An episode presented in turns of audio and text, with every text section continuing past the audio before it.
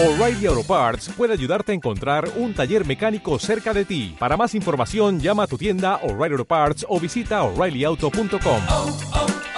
O'Reilly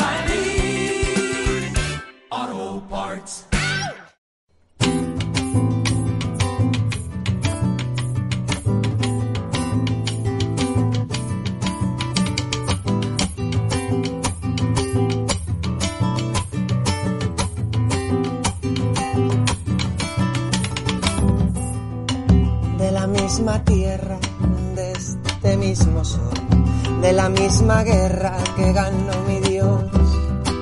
Olvidada herencia, vil imposición, genuina creencia de liberación. Somos unos, somos pueblo blanco y negro, nativos mestizos ardiendo en el fuego y la historia miente y es imprescindible aupar la verdad, que la tierra late mucho tiempo antes de existir la edad. Ahora llora la desgracia de la humanidad.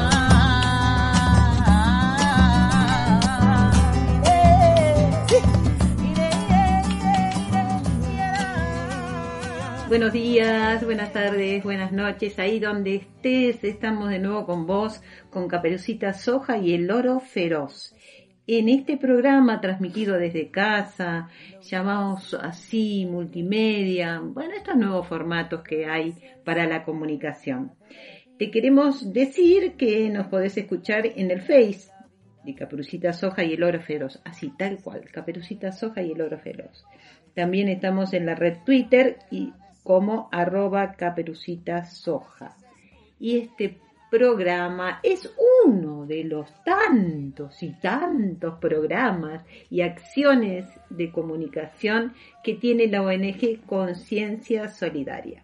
Eh, quien habla Cristina Martín y acá enfrente a mío, Guionac nos va a contar de quién es este programa. Así es, un programa del área prensa de la regional Córdoba aquí en Argentina, de nuestra querida ONG Conciencia Solidaria.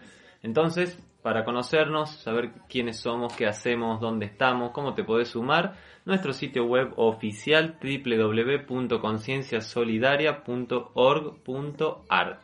Si nos querés ver en formato de video, búscanos en YouTube como Conciencia Solidaria Canal y en Facebook, Instagram, Tumblr y Telegram, la que más te guste, si te gustan todas, todas, Conciencia Solidaria ONG, así nos encontrás. Y finalmente, nuestro Twitter, arroba consol-ong, ahí ofrecido en todas las redes para que puedas sumarte y hacer la Bueno, diferencia, como Tenés decimos. excusa, podés encontrarnos donde sea. Bueno, y donde sea, acá estamos en casa, que venimos de pasar hace muy poquito este, esa problemática, esa urgencia ambiental tan terrible que fueron los incendios. De hecho, estuvimos evacuados y lamentablemente volvieron acá al Valle de Punilla los incendios, ¿no? Dramático. Hay fuego en Huerta Grande, Jardino, La Cumbre, La Falda, Carlos Paz. Parece que lo- los piromaníacos estaban extrañando el fueguito, el calor de la noche, ese olor a humito serrano, porque ya se, ya se habla de esto, piromaníacos No, muy loco. Además, este, se está diciendo, ¿no? Donde hubo fuegos, countries quedan, este, con esta ironía de Mm. por qué realmente están pegando fuego a- acá, en el Sí. valle, ¿no? De hecho, hay una denuncia de una persona de Villa Jardino que dice que escuchó un avión que pasaba con un sonido así contundente, como si fuera esos aviones militares que viajan a velocidades tremendas. Una persona que hace, se dedica a la música, dirige un coro, entonces tiene un oído entrenado. Nos los pasó esto un compañero de la ONG al, al informe ese y ella dice, escuché un avión que pasó y de repente escuché una explosión y a los minutos había fuego. Entonces, ¿de qué estamos hablando? ¿Qué está pasando acá? O sea, si estamos permitiendo, porque la- los controles aéreos, las trayectorias aéreas están siendo vigiladas, si alguien permite que pase eso, es porque permite Porque que está pase liberado, eso. ¿no? Eso, liberado. sí, sí, mucha desconfianza. Ya realmente había pasado desde cada vez que hay estos incendios, incendios brutales, ¿no? Acá en el valle y en toda Córdoba, eh, hay sospechas de las intenciones que están detrás. Y ayer hablábamos entre un grupo de compañeros este, de esto, ¿no? De que nos quieren echar. y cada vez nos están echando de, de alguna manera, ¿no? Sí. A no tener la representatividad y el derecho que tendríamos que tener ante el Estado. Sí, sí, y la, la ironía lo- loca realmente de que nos quieren cuidar, lo digo entre comillas, cuidar de esta situación del COVID-19 y nos están enfermando las vías respiratorias con estos Sí. incendios. O sea, en vez de prevenir, te Sí. dicen quédate en casa, pero quédate en casa que el humito cuando entra a tu casa te va a generar un, un efecto sauna, así que quédate tranquilo ahí Sí, adentro. Mirá lo que escribió nuestro compañero, justo viene al caso. Dice, ¿estás en Rosario? No te preocupes, respira mucho humo, así te quedas sin pulmones y olvídate del COVID. Claro, sí, Claro. si se muere el COVID con tanto humo. Exacto. Hace bárbaro. Descubrieron, el, descubrieron el, el remedio ideal, ¿no? Sí, O sea, en vez de, de otros remedios que hay disponibles, dijeron, bueno, con esto. mandemos humo para todos lados. ¿Cuál es la forma más fácil de que haya humo en todas partes? Le prendamos fuego a todo. Sí, acá dicen, el Estado no está cuidando a nadie, que el humo, que el humo no te tape el corazón. Tal cual. Y ojalá, como hablábamos ayer en este grupo de compañeros, se viera a veces ese compromiso que hay en algunas ciudades y pueblos del mundo donde cuando pasan cosas el pueblo, se pueblo mueve se en le- serio. se Te va a, a Berlín y hay 500.000 personas en las calles reclamando y hasta que no se soluciona la cosa no paran. Acá reclaman de a grupitos que muy bien lo hacen, van las enfermeras y los enfermeros a reclamar que se le mejoren las condiciones de trabajo y sueldo y ¿qué hace la reta y su policía? Los manda a reprimir.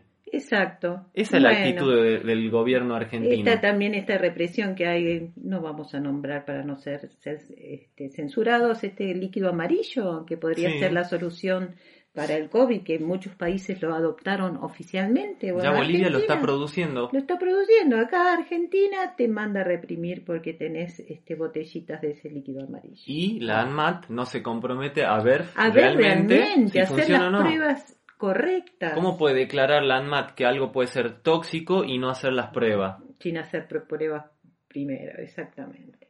Bueno, así estamos, señores, otra semana para denunciar todo esto que nos está pasando. Y Mm. hay algo muy importante hoy que está pasando hoy. Hoy es el 25S, Wionac, y está funcionando en Buenos Aires basta de falsas soluciones. Eh, es la sexta acción mundial por la crisis climática y ecológica.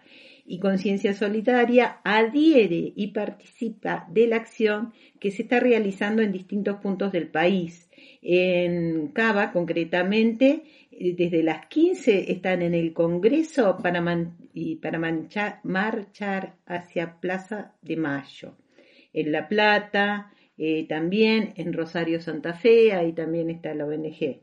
Entonces las consignas y los hashtags son Mm. basta de agronegocio, basta de agrotóxicos, basta de desmontes, basta de quemas, basta de fracking, basta de megaminería, no al acuerdo porcino con China, basta de explotación animal. Sí, y para quien nos diga, che, ustedes no quieren que crezca la economía, están prohibiendo todo. No, gente, la economía se está hundiendo, vayan a ver cuántas empresas hundió esta supuesta eh, salvaguarda que el gobierno nos puso. ¿Cuántas microemprendimientos, Está. medianas empresas, pequeña empresa y grande empresa quebraron en el último tiempo? Queremos que funcione la economía, no que se hunda. Y acá los beneficios para que haya granjas porcina y mega minería no es para el pueblo, no se confundan, no, es para el pueblo. Esta es una pandemia. Sí, Así le tal cual, llamar. así la llaman. Bien, últimas novedades del caso Cecilia Basaldúa, que es un poco la representación de cosas que pasan por todo lado en este Sí, país, ¿no? Este es un ejemplo. Personas Nos que toca muy cercano, Sí. porque somos de acá, de la zona, ¿verdad? Sí, sí, sí, sí.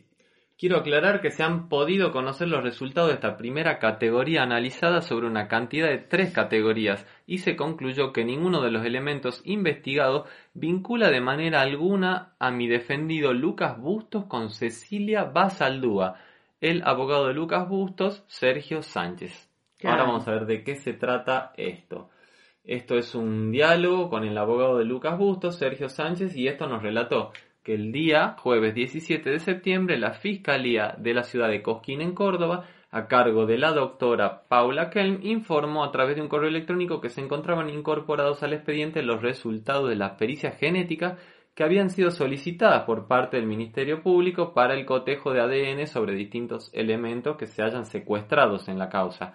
Quiero aclarar que se han podido conocer los resultados de esta primera categoría analizada sobre una cantidad de tres categorías y la conclusión es que ninguno de los elementos investigados vincula de manera alguna a Lucas Busto con Cecilia, ¿no?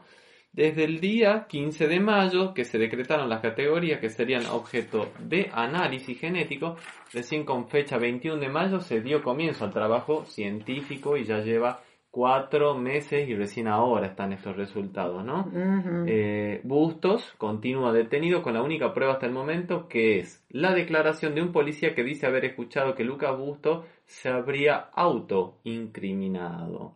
Bueno, Vergonzoso, ¿no? la denuncia que puso en evidencia toda esta irregularidad y violencia institucional pretendió ser archivada por la Fiscalía de Cosquín, Paula Kelm, a la que se le interpuso una oposición a dicha resolución. ¿Cómo podía ser archivada una causa de desaparición donde está implicada supuestamente la policía? policía. ¿no? En este momento, a más de un mes, estamos esperando a que el juez de control de Cosquín se expida en torno al archivo o no de esta causa. Esto sucede que un periodista de Bambacop que sigue la causa fue citado como testigo, como prácticas que parecen ser habituales de una manera abusiva y violenta, violenta siendo hostigado y no habiendo respetado el acuerdo al momento de declarar. Para que en la acta figurada todo lo dicho, aun las disculpas de quien llevó a cargo el interrogatorio, quien con una marcada intención de apretar para que se exprese lo que por ley lo ampara, que es el derecho a no revelar la fuente. ¿Mm? Bueno, esto es. Los que estamos acá sabemos que rápidamente la policía encontró lo que llaman en la jerga un perejil, Sí. ¿viste? Y lo inculpó de la muerte de Cecilia. ¿Y bueno, ¿Cómo? esto por suerte avanzó y se está demostrando que este chico no tuvo nada que ver. Así es, y como dice el padre de Cecilia, los asesinos de mi hija están caminando libres en Capilla del Monte. Bueno, por justicia y verdad, verdad, verdad, verdad.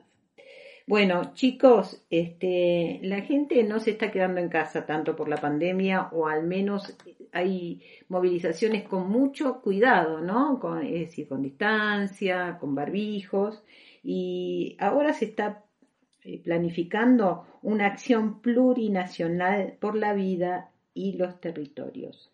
Basta de extractivismo. Esto se está mm, pensando para el 11 de octubre eh, que suceda esta acción.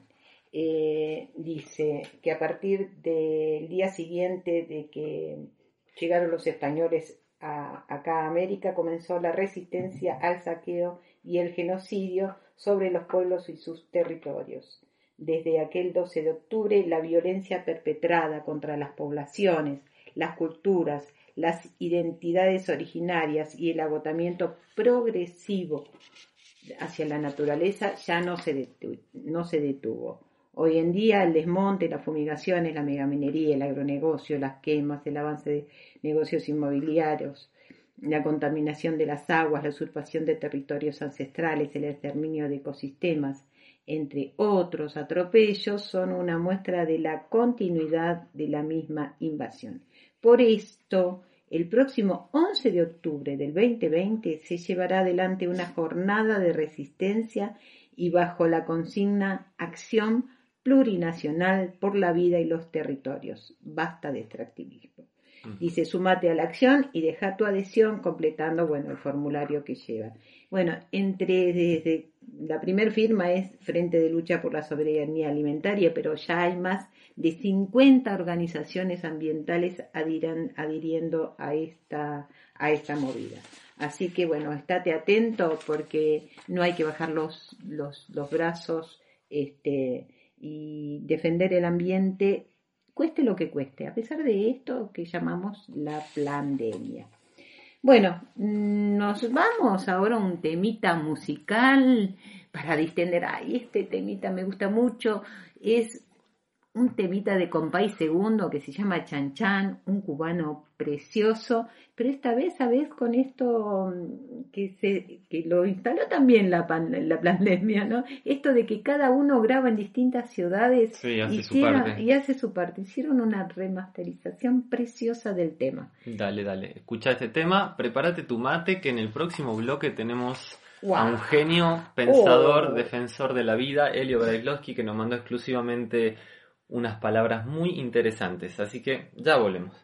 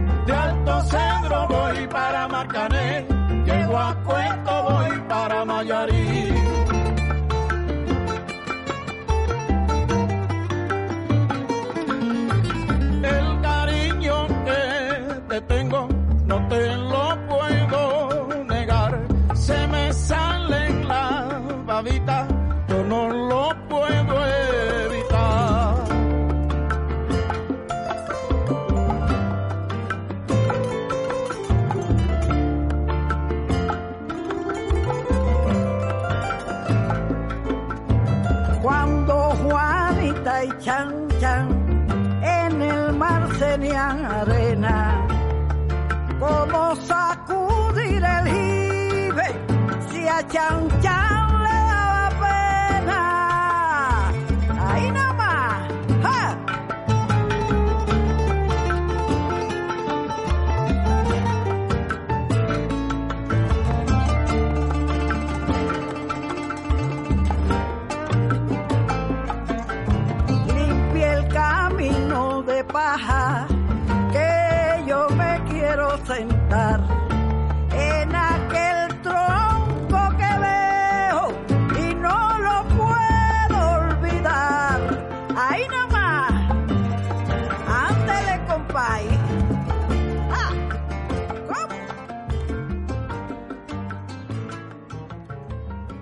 Bueno, volvemos, volvemos, volvemos con este anticipo que nos dio Wionak.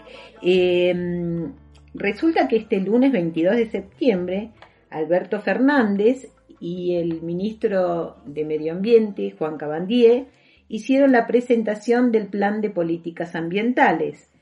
Y el, Alberto Fer- Fernández fue, eh, si uno lo escucha, se compra el paquete, porque dijo, ningún negocio puede ser más importante que el lugar donde vivimos. Esto me Escucha, parece... Perdón, no, que, que venga, es que yo cuando escucho barbaridad me meto. ¿Cómo te va? Bien, bien, bien. Alberto, ¿cómo es esto de que el gobierno le está pidiendo a Paco Alama que venga a explotar la montaña? ¿Cuál es tu negocio? ¿El medio ambiente o Paco Alama, negro? No, mirá lo que dijo, más importante que el lugar donde vivimos. Entonces habla de mela- que hay que estar firme frente a las corporaciones que a veces se vuelven más poderosas que los países y que las decisiones de la gente. Bueno, lindas declaraciones. Me voy a comprar una palangana hermosas. para vomitar, chao. Unas hermosas declaraciones. También habló este, sobre los incendios, los basurales, todo precioso. Pero vamos ahí a la palabra de alguien que sabe Dios. mucho de defensa del ambiente, un escritor, un defensor del ambiente, este, como dijiste vos, alguien que merece la pena ser escuchado, Antonio Elio Brailovsky, que nos hace una reflexión sobre todas estas declaraciones. Muy bien. Hola, soy Antonio Helio Brailovsky y me gustaría compartir con ustedes algunas opiniones, comentarios, reflexiones sobre el discurso del presidente de la Nación y sus em, anuncios sobre un plan ambiental. Por una parte, el presidente plantea un plan nacional de erradicación de basurales a cielo abierto, que obviamente es un tema en el cual nuestra sociedad tiene una deuda prácticamente desde la época colonial, es decir, uno encuentra los textos del virrey Bertis eh, pidiendo que se erradicaran los basurales a cielo abierto y bueno, si eh, Fernández logra aquello que Bertis y los siguientes de Bertis no lograron, sin duda es una política elogiable, hay que ver cómo funciona, de qué manera, cómo se implementa y además cómo se controla, porque detrás de cada basural a cielo abierto no hay solo un grupo de negligentes, sino que hay eh, un manejo mafioso de un territorio en el cual hay un grupo de pistoleros que cobra por eh, tirar eh, residuos peligrosos en ese lugar. De modo que no es solo financiamiento, también es eh, gestión y también es implementación de un rol de organismos de seguridad. Plantea una ley de educación ambiental, mm, lo que por supuesto está bien, depende también de cómo se redacte y qué es lo que se suponga que, vaya allí en la ley de educación ambiental. Allí hay que eh, destacar que es la primera vez que el Ministerio de Educación de la Nación se toma el tema en serio, hasta que está eh, eh, Educación anunciando su participación en el tema, porque hasta ahora la educación ambiental había sido un tema de los organismos de medio ambiente sin que el Ministerio de Educación tuviera nada que ver con esto. De modo que ahí hay avances interesantes. Obviamente el anuncio del juramento, toda la defensa del medio ambiente es una cosa de tipo publicitario en la cual ni siquiera le, le llegaron a explicar que en este momento los niños no juran la bandera, sino que prometen la bandera. Eh, el juramento es un, acto religioso, se jura por Dios, y la, la misma noción de jurar está ligada a la religiosidad. El acto laico es la promesa a la bandera, de modo que habría que prometer el medio ambiente no jurarlo pero esta es una cuestión prácticamente menor. Hay un, anuncio de un plan ambiental que no se detalla mucho más. También hay algunas observaciones que podríamos hacer em, sobre las cosas que me parece que están faltando. El presidente destacó que, que, la quema de pastizales en el Delta era una picardía, pero que la quema de pastizales en Córdoba era por la sequía y realmente fue una maniobra mafiosa impulsada o aprovechando la sequía, pero una maniobra mafiosa hecha por un negocio inmobiliario que quema el bosque nativo para eh, hacer desarrollos de emprendimiento de distintos tipos de negocios.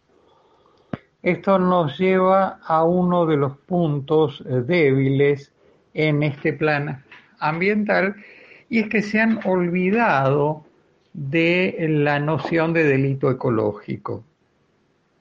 El tema de medio ambiente es el único, el único en el cual se considera que los delitos se curan con educación no hay nadie que esté planteando vamos a educar a los asaltantes para que, dejen de asaltar, vamos a educar a los violadores, vamos a, a educar a los asesinos o a los narcos, no. Vamos a educar a la población, pero a los violadores, a los asaltantes, a los asesinos, a los narcos, vamos a aplicarles una ley penal. Esto es lo que nos falta en cuestiones de daño ambiental de delito ecológico, es decir, no hay ninguna normativa de delito ecológico que permita perseguir tanto a los que queman eh, el bosque nativo como a los que eh, inundan ciudades haciendo negocios con esa inundación o los que contaminan el riachuelo y la mayor parte de los cursos de agua del país. Es decir, necesitamos ley de delito ecológico y esto es importante.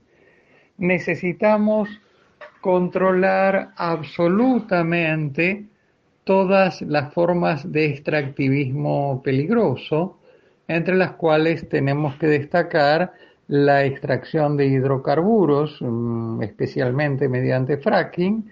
Necesitamos evitar e ir cerrando la las grandes minas que están produciendo con yacimientos a, cielo abierto y con tóxicos como el cianuro, obviamente necesitamos evitar e ir cerrando todos los pozos petrolíferos que tenemos en la plataforma continental.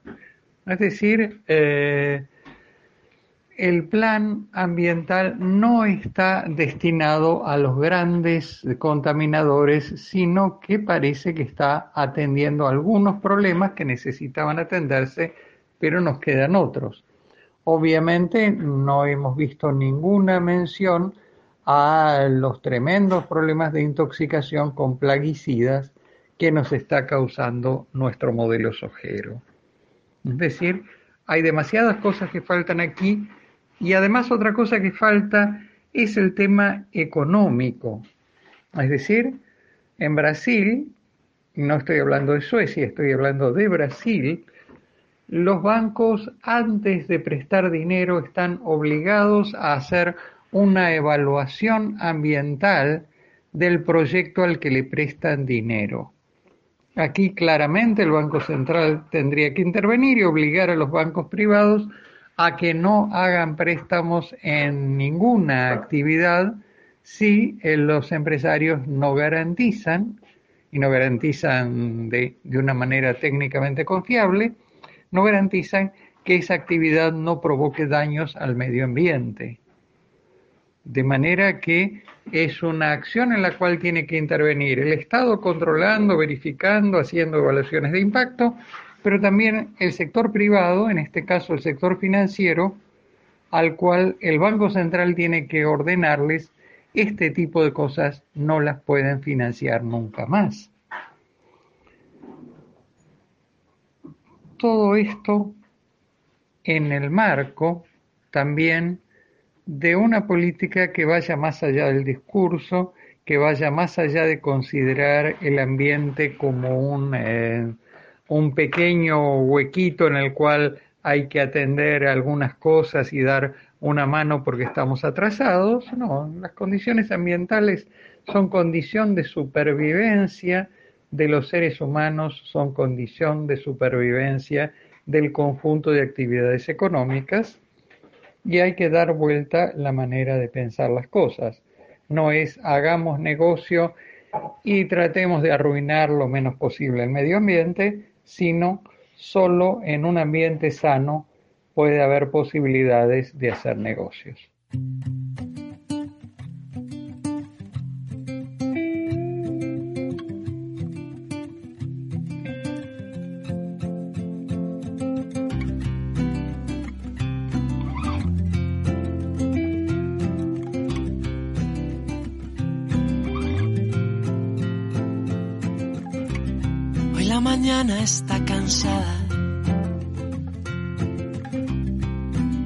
De discursos de papel, de leer y no crear, de medir y de comprar dinero. Tengo que levantarme de la cama, piensas, mientras miras el televisor. El país en manos de discursos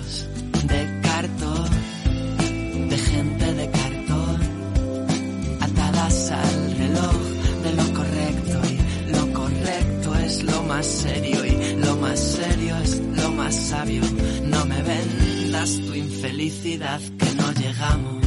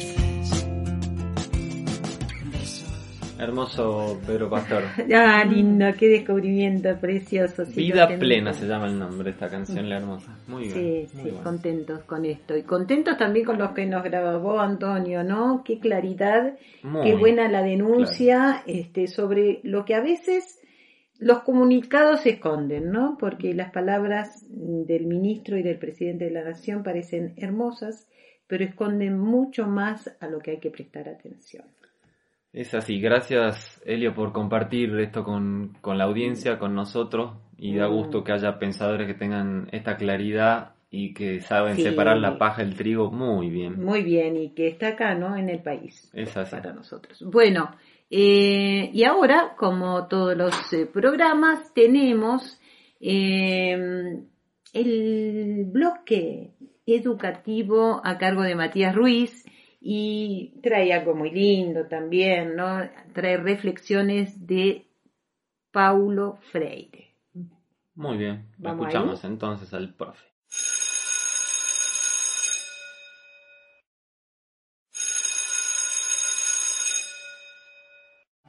Que viva la escuela, que la escuela viva, que sea sostén, trampolina la vida, una usina de ideas, el lugar del asombro, el punto de encuentro, de entrega y de amor.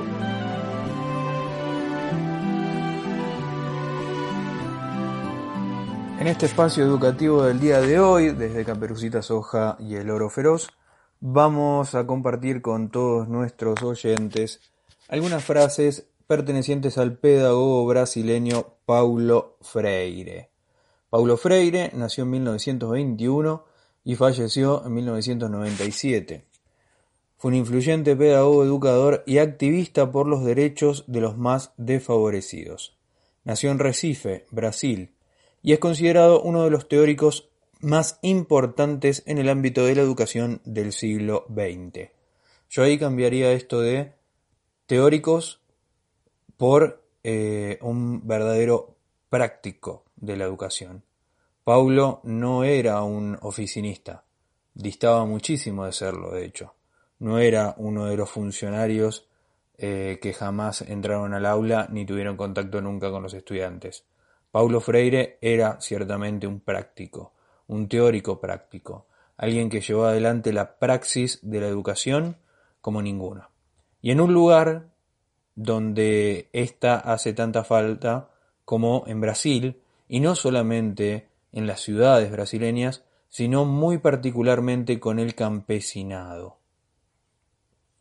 Seguimos leyendo. Paulo Freire tuvo que lidiar con la pobreza desde su nacimiento. Este bagaje personal le ayudó a construir con la adultez la que sería su teoría de la educación. Estudió Derecho, Psicología, Filosofía en la Universidad de Recife. Trabajó en comunidades pobres en las que introdujo el alfabetismo como método creado por él mismo, que es considerado una variante de la teología de la liberación, puesto que saber leer y escribir eran requisitos indispensables para poder tener derecho a voto en Brasil en esa época. Y vamos a leer algunas frases de Paulo para conocerlo más en profundidad. Cito. Lo importante, sin embargo, es que las clases trabajadoras continúen aprendiendo en la práctica misma de su lucha a establecer los límites de sus concesiones, vale decir, que enseñen a las clases dominantes los límites en que pueden moverse. ¿Esto qué significa? Que la educación debería promover los derechos sociales y, que, que los derechos sociales y laborales sean respetados. Eso es lo que significa esta frase. Tan importante y tan significativa, y que no suele enfocarse la educación en esto. Cito nuevamente. El gesto del profesor valió más que la propia nota de 10 que le dio a mi redacción. El gesto del profesor que me daba una confianza, aún obviamente desconfiada, de la que sería posible trabajar y producir, de que era posible confiar en mí, pero que sería tan equivocado confiar más allá de los límites como era en ese momento equivocado no confiar. ¿Mm? Refuerzo positivo. De eso nos habla Paulo en esta segunda cita. Tercera cita. La educación es un acto de amor, por tanto, un acto de valor. Me parece que esta tercera cita no necesita mayor explicación. Vamos a una cuarta. Aceptar y respetar la diferencia es una de esas virtudes sin las cuales la escucha no se puede dar. ¿No? El diálogo, la empatía, cosas tan importantes y tan trascendentales, no solamente para la pedagogía y para la educación, sino para la vida misma. Vamos a una quinta frase. La pedagogía del oprimido deja de ser del oprimido y pasa a ser la pedagogía de los hombres en proceso permanente de su liberación. Y aquí una cita de el que seguramente es el libro más famoso de Paulo Freire, Pedagogía del oprimido justamente, donde plantea esto, la educación como práctica de la libertad, ¿no? la educación como proceso permanente en búsqueda de la liberación. Y vamos con una última frase. Su ideal de los oprimidos es realmente ser hombres, porque para ellos ser hombres, en la contradicción que siempre estuvieron y cuya superación no tienen clara, equivale a ser opresores. Estos son sus testimonios de humanidad. Esta es una cita célebre para reflexionar acerca de las relaciones de dominación. Así que hay muchísima tela para cortar acerca de la vida y la obra de Paulo Freire. Por hoy nos quedamos con esta última cita. Muchas gracias. Gracias, Matt. Muy interesante y siempre es como que te trae una alegría escuchar que hay gente que piensa de una manera elevada y que la aplica, porque de teoría este mundo está lleno Llenísimo. y hay gente que la aplica y aplicándola se ha encargado de, de liberar o ayudar por lo menos a liberar la conciencia de la humanidad. Eso es digno de, de- de agradecimiento, ¿no? Sí, en la época mm, reflexionaba en esto, en qué época, en qué soledad quizá él fue capaz de concebir estas teorías y prácticas para los pueblos necesitados. Sí. Hermoso lo de Paulo. Gracias. Nat. Bueno, y nos vamos, como vivimos, como dicen algunos, en- entre polaridades en este planeta. Está el polo de, de gente como él y está el polo de gente como esta. A ver qué gente me traes. a Hasta esta ahora, mesa. hasta ahora había escuchado alguna vez así como lejanamente de esto, pero ahora me topé con la noticia directa y la imagen directa y dije, bueno, sigamos patentando formas de destruir el mundo. Minería en aguas profundas. Y no es petróleo, ¿no? Que es un tipo de minería. Sí. Necesidad de metales versus impactos ecológicos. Esta noticia de Ecoportal dice, reducir la dependencia de la humanidad de los combustibles fósiles requerirá miles de millones de kilogramos de metal. Por cómo la llevamos nosotros, ¿no? Una sola turbina eólica puede contener más de una tonelada métrica de cobre y las baterías de los automóviles eléctricos exigen montones de cobalto, níquel y manganeso. La mayoría de estos metales provienen ahora de minas terrestres, a menudo a costa de la deforestación, la contaminación del agua y las violaciones de los derechos humanos. Pero un vasto tesoro de metales en el fondo del mar profundo pronto podría proporcionar una fuente alternativa nefasta para nosotros, ¿no? Aunque las empresas han estado considerando esta posibilidad durante décadas, los desafíos de ingeniería y la economía desfavorable han mantenido el trabajo en la fase solo de exploración. Ha habido, ha habido falta de reglas internacionales para gobernar la industria naciente, pero eso está a punto de cambiar pronto. ¿Por qué? Porque la Autoridad Internacional de los Fondos Marinos, ISA, autorizada por quién? La querida Organización de Naciones Unidas. Ah, míralos, qué solidarios. Y sí, es como la, la ¿Cómo teoría, la del panqueque. Te dicen cuidado de esto, el medio ambiente, pero autorizan a que hagamos mega minería en el fondo del mar. Gracias, gente. Entonces, Naciones Unidas ha estado finalizando las regulaciones para la extracción comercial de metales de aguas profundas en aguas internacionales. Estas reglas podrían surgir dentro de un año y la tensión inherente al establecerlos radica en equilibrar los intereses económicos en la producción de metales con otra consideración, el potencial de daño ambiental. No me hablen de potencial, hay daño ambiental. ¿Cómo va a regular Viene habiendo. esto? Los últimos 50 años hemos destruido el ambiente. Es así. Bueno, los científicos están advirtiendo las contras de pasar de la explotación, de la exploración, perdón, a la explotación demasiado rápido, dado lo poco que sabemos sobre el medio ambiente en las profundidades marinas y la vida que la sustenta.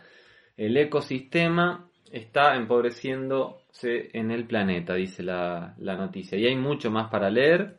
Hablan de que hay un costo desconocido para todo esto Ah, imagínate. porque lo es y no se sabe qué va a pasar con los químicos que inyecten, las explosiones, cómo se transmiten la onda de las Como si no explosiones debajo del nada agua. debajo del agua, que no hubiese vida. Qué locura. Bueno, y la imagen simple de la noticia, para finalizar, muestra un barco enorme que mientras obviamente alguna perforación está abajo, por el otro lado sale un chorro inmenso de un agua oscura, llena de, de un polvo blanco que vuela para todos lados. Y nada, pa- para los pececitos tal vez sea abono, según Naciones Unidas.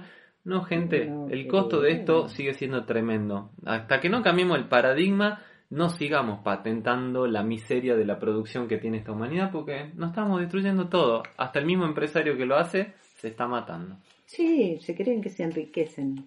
Eso es lo más burdo. Bueno, hablando de minería, en este caso es una minería de cantera, de que abunda acá en la provincia de Córdoba, pero que está trayendo un grave problema a una reserva hídrica natural y recreativa que se llama Casabamba, ¿no? Sí. Este, de hecho ya hemos sacado varias declaraciones y varias denuncias de lo que viene pasando ahí, porque el dueño de la minera les ha puesto un portón en el camino que tenían los pobladores de la reserva, este, y no pueden deja pasar. pasar, no puede pasar, tiene que pedir permiso para entrar a sus casas.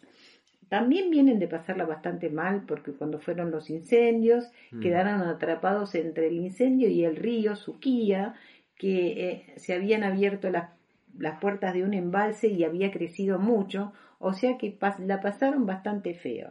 En este caso han redactado una carta abierta, este, también necesitan adhesiones para esta. Viene habiendo mucha adhesión de todo el pueblo y de determinados círculos catedráticos también, ¿no? Dice así, en el afán de reafirmar nuestro compromiso social con los habitantes de Casabamba, hemos decidido que el señor Camaraza retire el portón de entrada al paraje, que es el dueño Ah, de la vale. minera, que el camino sea público, como siempre lo fue, que los empleados de la empresa Mogote Cortado dejen de vigilar, violentar y merodear a las mujeres del pueblo. Que el señor Camaraza se abstenga de hacer acuerdos y o negociaciones sobre Casabamba sin la presencia de sus pobladores y abogados. Que quienes quieran puedan acceder a conocer paisajes naturales, sitios arqueológicos, el patrimonio histórico y cultural de Casabamba, contribuyendo a la economía local como siempre ha sucedido. También hemos decidido que las máquinas de la empresa deje de abrir caminos ilegales en la zona roja del bosque nativo, que esto está dictaminado por leyes, ¿no? Talar árboles nativos y tirar escombros al río Suquía. Que el señor Camaraza retire el expediente eh, de la Dirección de Minería, este expediente es el 0307 001868 del 2000, eh, donde hace años pide le autoricen a dinamitar los cerros Mogote Cortado que se encuentran pegados al paraje y las vías del tren de las sierras. Y octavo y último, que la empresa Mogote Cortado se dedique a moler piedras, que, que es para lo que tiene permiso. Cuando esto ocurra, dice la gente, levantaremos el acampe. Están acampando perfecto. delante del portón que les bloquea la entrada a un lugar público, ¿no? Y Sí, es un sí. lugar de residencia, ¿no? Y por omisión uno se da cuenta la complicidad del gobierno local de no hacer nada. O sea, te están bloqueando entrar a tu casa en un área pública queriendo hacer un emprendimiento que viola Sí. la ley de bosque y, y no hace nada el gobierno local. No hace nada, No estamos hablando de pasa. una reserva hídrica natura- natural y recreativa y este señor se está adueñando. Bueno, a nuestra adhesión a- ahí a la asamblea que está defendiendo sus derechos. Es Bueno. así.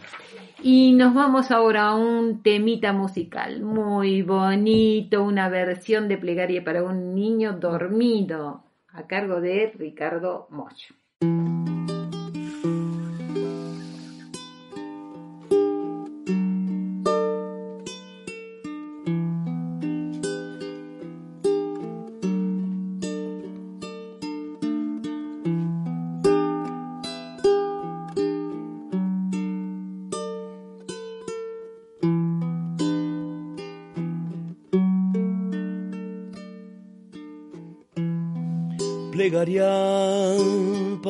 Dormido.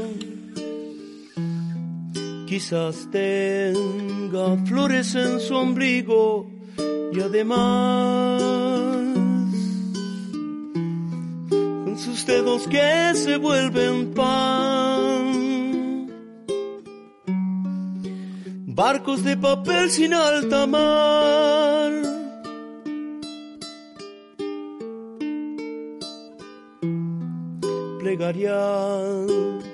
Para el sueño de un niño, donde el mundo es un chocolatín, ¿a dónde van? Mil niños dormidos que no están entre bicicletas de cristal.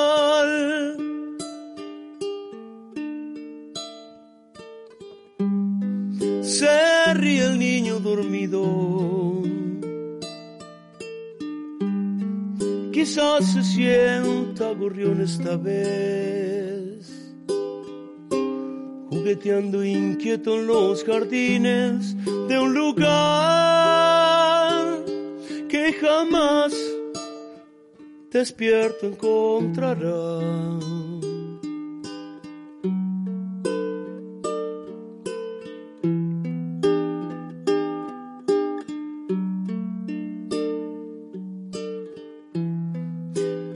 Nadie, nadie despierte al niño.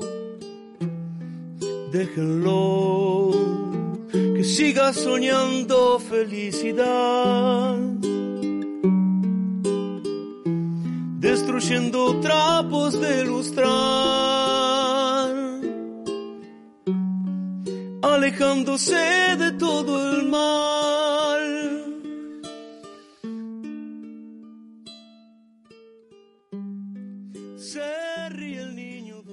dormido. Así es, se ríe el niño dormido y en esta humanidad también llora el niño dormido por, Sí, lo por que- lo que ve que pasa. Por lo que ve que pasa y llora por lo que vendrá, lamentablemente. Y ojalá los niños pudieran despertar viendo un, un mundo Un mundo mejor, ¿no? A veces ¿no? no- nos Mm. preguntamos eso.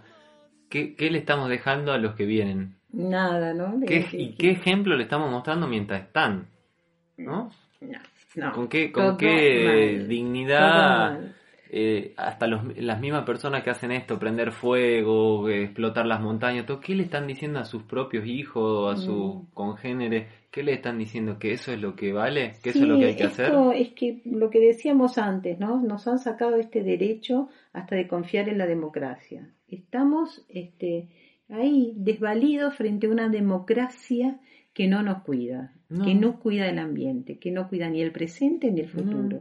Una democracia que no garantiza la libertad de expresión, que te reprime por, por querer ser, no es democracia. Exacto. Ya algunos Estamos- recuerdan e- Esto épocas está- donde no era así. lamentablemente está pasando mucho a nivel planetario incluso, Sí, ¿no? sí, sí. no solo nosotros.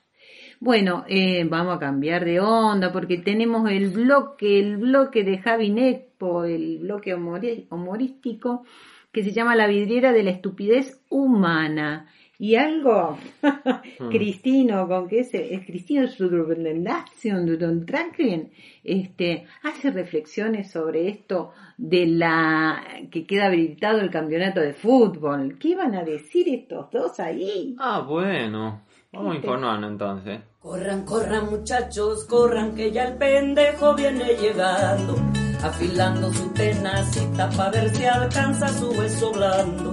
Ciudadanos tengan cuidado que el pendejito les anda cerca. La vidriera La estupidez humana es un micro perteneciente al programa Caperucita Soja y el Oro Feroz, que a su vez pertenece a la ONG Conciencia Solidaria. Todos trolos. Ay, mire que hay mujeres también, ¿eh? Todos trolos y todas trolas. Y podría llegar a haber de todos los géneros. Todos troles. Bueno, ahora sí. Conducido por quien les habla, Lidia Lamezón, y por mi fiel compañero Cristino Stassenfrager, que curiosamente se pone el barbijo, la máscara de plástico, los guantes cuando está solo en su casa y cuando va manejando en su auto, pero después se lo saca para ir a jugar al fútbol y comer asado con sus amigos. Me hiciste acordar, volvió el fútbol, volvió el fútbol. Actividad esencial, por fin, no podía más, se me estaba agrietando la piel, se me estaba cayendo a tiras la piel, se me estaban pudriendo los dientes, se me estaba saliendo pus tornasolado por las orejas, se me estaban secando las gónadas, lloraba sangre y amarga hiel de mis entrañas. Gracias, Boca, gracias, Boca, por ganarle a los paraguas. Gracias, gobierno, gracias, Dios. Ah, no, Dios no existe. Gracias, Nietzsche. 2 a 0, papá. 2 a 0 con goles de Klosterboer y Teodorakis. Pero el fútbol es una actividad esencial. Ahí lo tenés, al típico amargo terraplanista goritrosco que le hace el juego a la derecha. Más vale que el fútbol es una actividad esencial. Levanta la defensa del sistema rinco, pedazo de logi. No solo de pan vive el hombre, ¿no lo sabés vos que vendés pan relleno o quiero caca? Solo para que usted no confunda a la audiencia, vuelvo a aclarar un- una vez más que no soy terraplanista, ni trosco, ni ninguna de las cosas que dice usted. Y ya que lo menciona, me debe un pan relleno que no me pagó la vez pasada.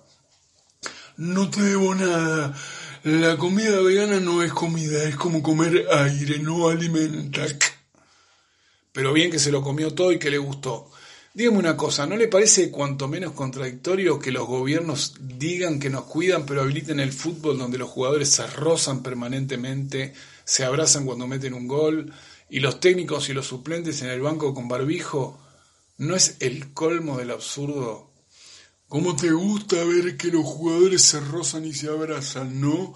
¿Cómo te gusta? Decilo, decilo, decilo. A ver, decilo, no hay ningún problema. Yo no te voy a juzgar. Estoy deconstruida. Cuando era más chico era machista y homofóbica, pero ahora estoy deconstruida. No miro fútbol, solamente lo leí en una nota y no tengo ningún problema que usted piense lo que se le dé la gana de mi identidad sexual, pero me parece que al que se le está haciendo agua a la boca y el traste de caramelo cuando habla de los jugadores que se rozan es a usted. ¡Am, nene! ¡Qué hambre! ¡Cualquiera! Bueno, sí, un poquito. Bueno, no tiene ninguna importancia. Hablemos que de lo que le mencioné del fútbol.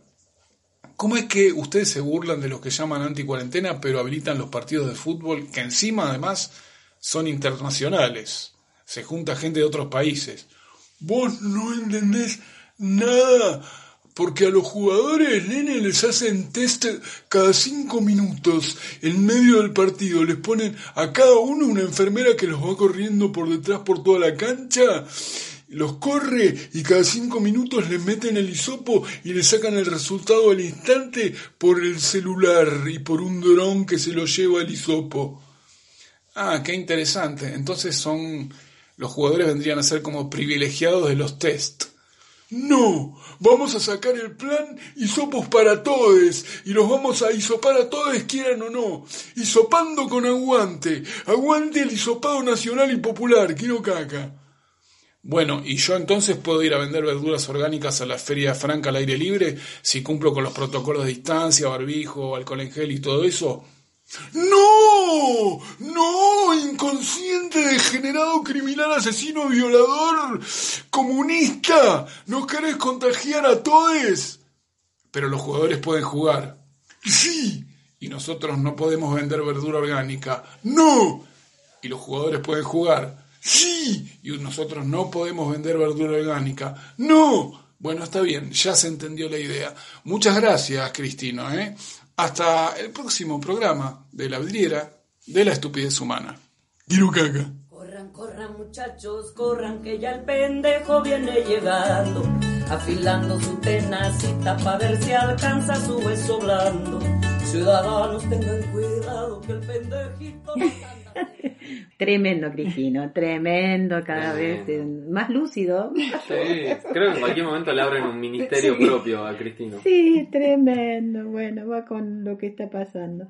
Chicos, este, en esto justo lo que hablaba Cristina un poco, ¿no? Este, Mm, mm. de los test, del hisopado. Hemos encontrado una página que se llama elinvestigador.org y que dice que es un proyecto cooperativo sin ánimo de lucro. Eh, que publican contenido que ayuda a despertar la conciencia, promueven investigaciones independientes a través de plataformas de resistentes a la censura. Eh, y ahí nos encontramos este, algo bastante interesante que nos gustaría compartir con la audiencia de Caperucita Soja y el Oro Feroz. 11 mitos que se han divulgado durante la pandemia de COVID-19 para manipular la percepción ciudadana, exponernos y dice de acá que exponen hechos y datos que determinan que estos mitos sobre el coronavirus y las medidas aplicadas. Así es. Eh, siempre decimos, nosotros creemos en la libertad de expresión y en la capacidad de la gente, eh, como nosotros, como cualquiera, que somos comunes, para investigar, para reflexionar, para juzgar, sacar nuestras propias conclusiones y que no nos tomen por taraditos. Así es. Entonces, vamos a compartir algunos de esos mitos hoy y seguro les vamos a compartir más mitos el programa que viene, porque esto da para hablar, reflexionar. Sí, dale, ¿no? dale. ¿Querés arrancar, eh, Guiana? Bueno, primer mito, test PCR. Primer mito, el test PCR tiene un 90% de fiabilidad para detectar el SARS-CoV-2. Mm. Ese es el primer mito. El test es inespecífico, por lo que puede dar positivo por múltiples motivos. Puede dar positivo a otros coronavirus, a otros virus, a algunas bacterias o si has recibido la vacuna de la gripe, entre muchas otras causas. Ahí falta el chachán ese ruido. O sea, te pone me vacunó para la gripe y suena el hisopado y te dicen que tenés COVID, pero tal vez no lo tenés. El test comprobado en África muestra que las papayas, la sangre de cabra y el aceite de motor dan positivo al SARS-CoV-2. Entonces no fabriquemos más autos, ni, Claro. ni aceite, ni nada. El test inventado por Cary Mullis, bioquímico y premio Nobel, mira quién le dio premio Nobel, declaró toda su vida que el test PCR no sirve para medir la carga viral o para determinar un proceso infeccioso o como método único de diagnóstico. O sea, hay un Nobel que declara eso y después lo- se manipula lo que él descubrió Para para que hacer. nos digan que todos tenemos coronavirus. Los propios gobiernos en sus páginas web oficiales reconocen que un PCR positivo no detecta si una persona es contagiosa o si el virus está activo. Pero en el mientras te dicen, no canté, tenés que estar sentado porque el virus anda por arriba y un montón de cosas. El decano del Colegio de Biólogos de Euskadi afirma que el test puede ofrecer un 50% de falsos positivos. Y el doctor Rashid Butar afirma que cualquier persona sana puede dar positivo.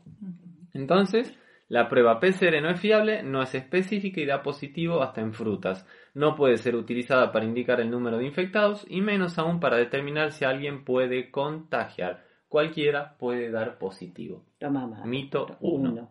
Bueno, vamos al mito 2 sobre la letalidad del virus, que nos tienen desde que comenzó la pandemia ahí acogotados así con este miedo a morirnos todos por el virus.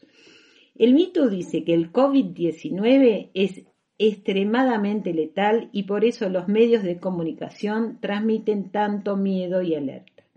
Vamos a los hechos. Vamos. Es un virus que tiene una mortalidad de 0,26 al 0,6%, como el de una gripe fuerte y muy lejos del 3,4% que inicialmente estimaba la Organización Mundial de la Salud, incluso después de incluir todas las gripes, neumonías y cualquier otra enfermedad respiratoria como COVID-19.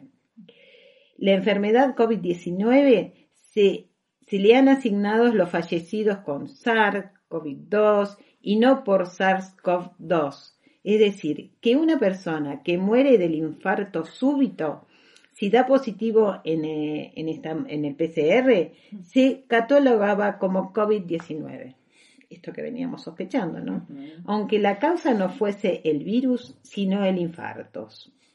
Los CDC de Estados Unidos ahora estiman que solo el 6% han muerto por COVID-19.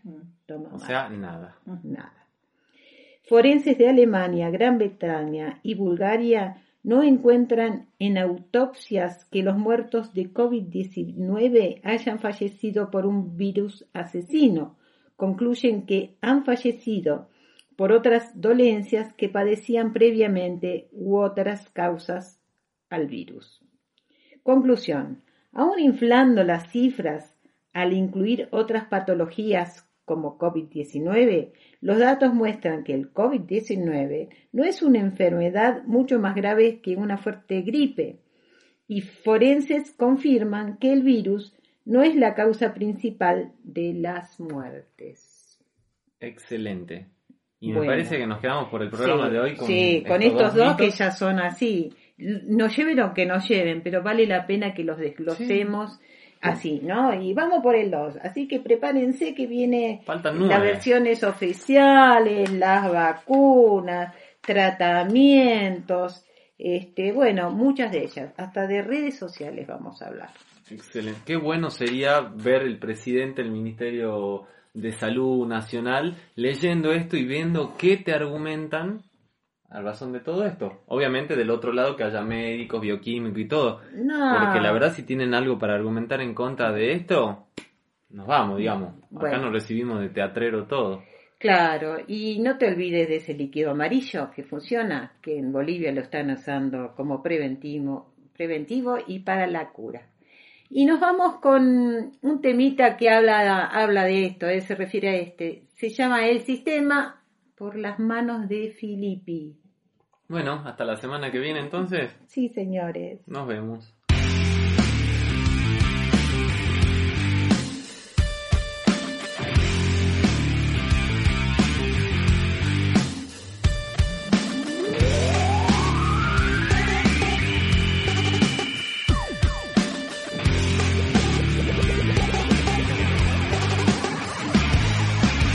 Fuera el sistema, preferiría gobernar cada país con una dictadura. Pero la gente tenaz y pelea y aparecen los problemas.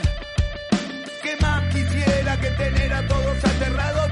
A los gremios desorganizados, crear una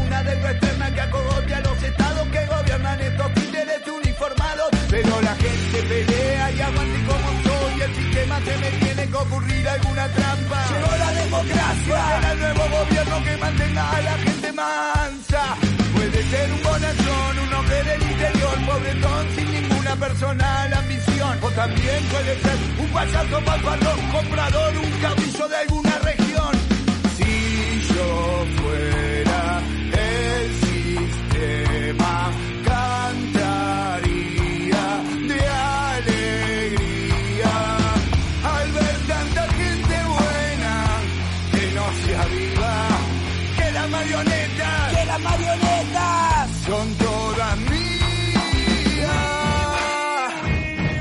Cuando el pueblo sale a la calle y se da que a la clase media no le alcanza, se inclina la balanza hacia la lucha por la huelga, reivindicaciones de la clase obrera. Pero yo soy un sistema y no me asustan los problemas. Saco un títere de la galera. Al que le crean, al que le crean. Y vuelvo a meter a la gente en la cueva. Un izquierdista, un casi zurdo, un demagogo, un maradona del discurso. Que sistema quisiera tener a tantos potenciales luchadores guardados en la guantera. Montar negocios, saquear los bosques, matar los lagos, gobernar para los bancos, mafia policiales, mafia en todos lados, mafia que protegen los negocios del Estado. Si yo fuera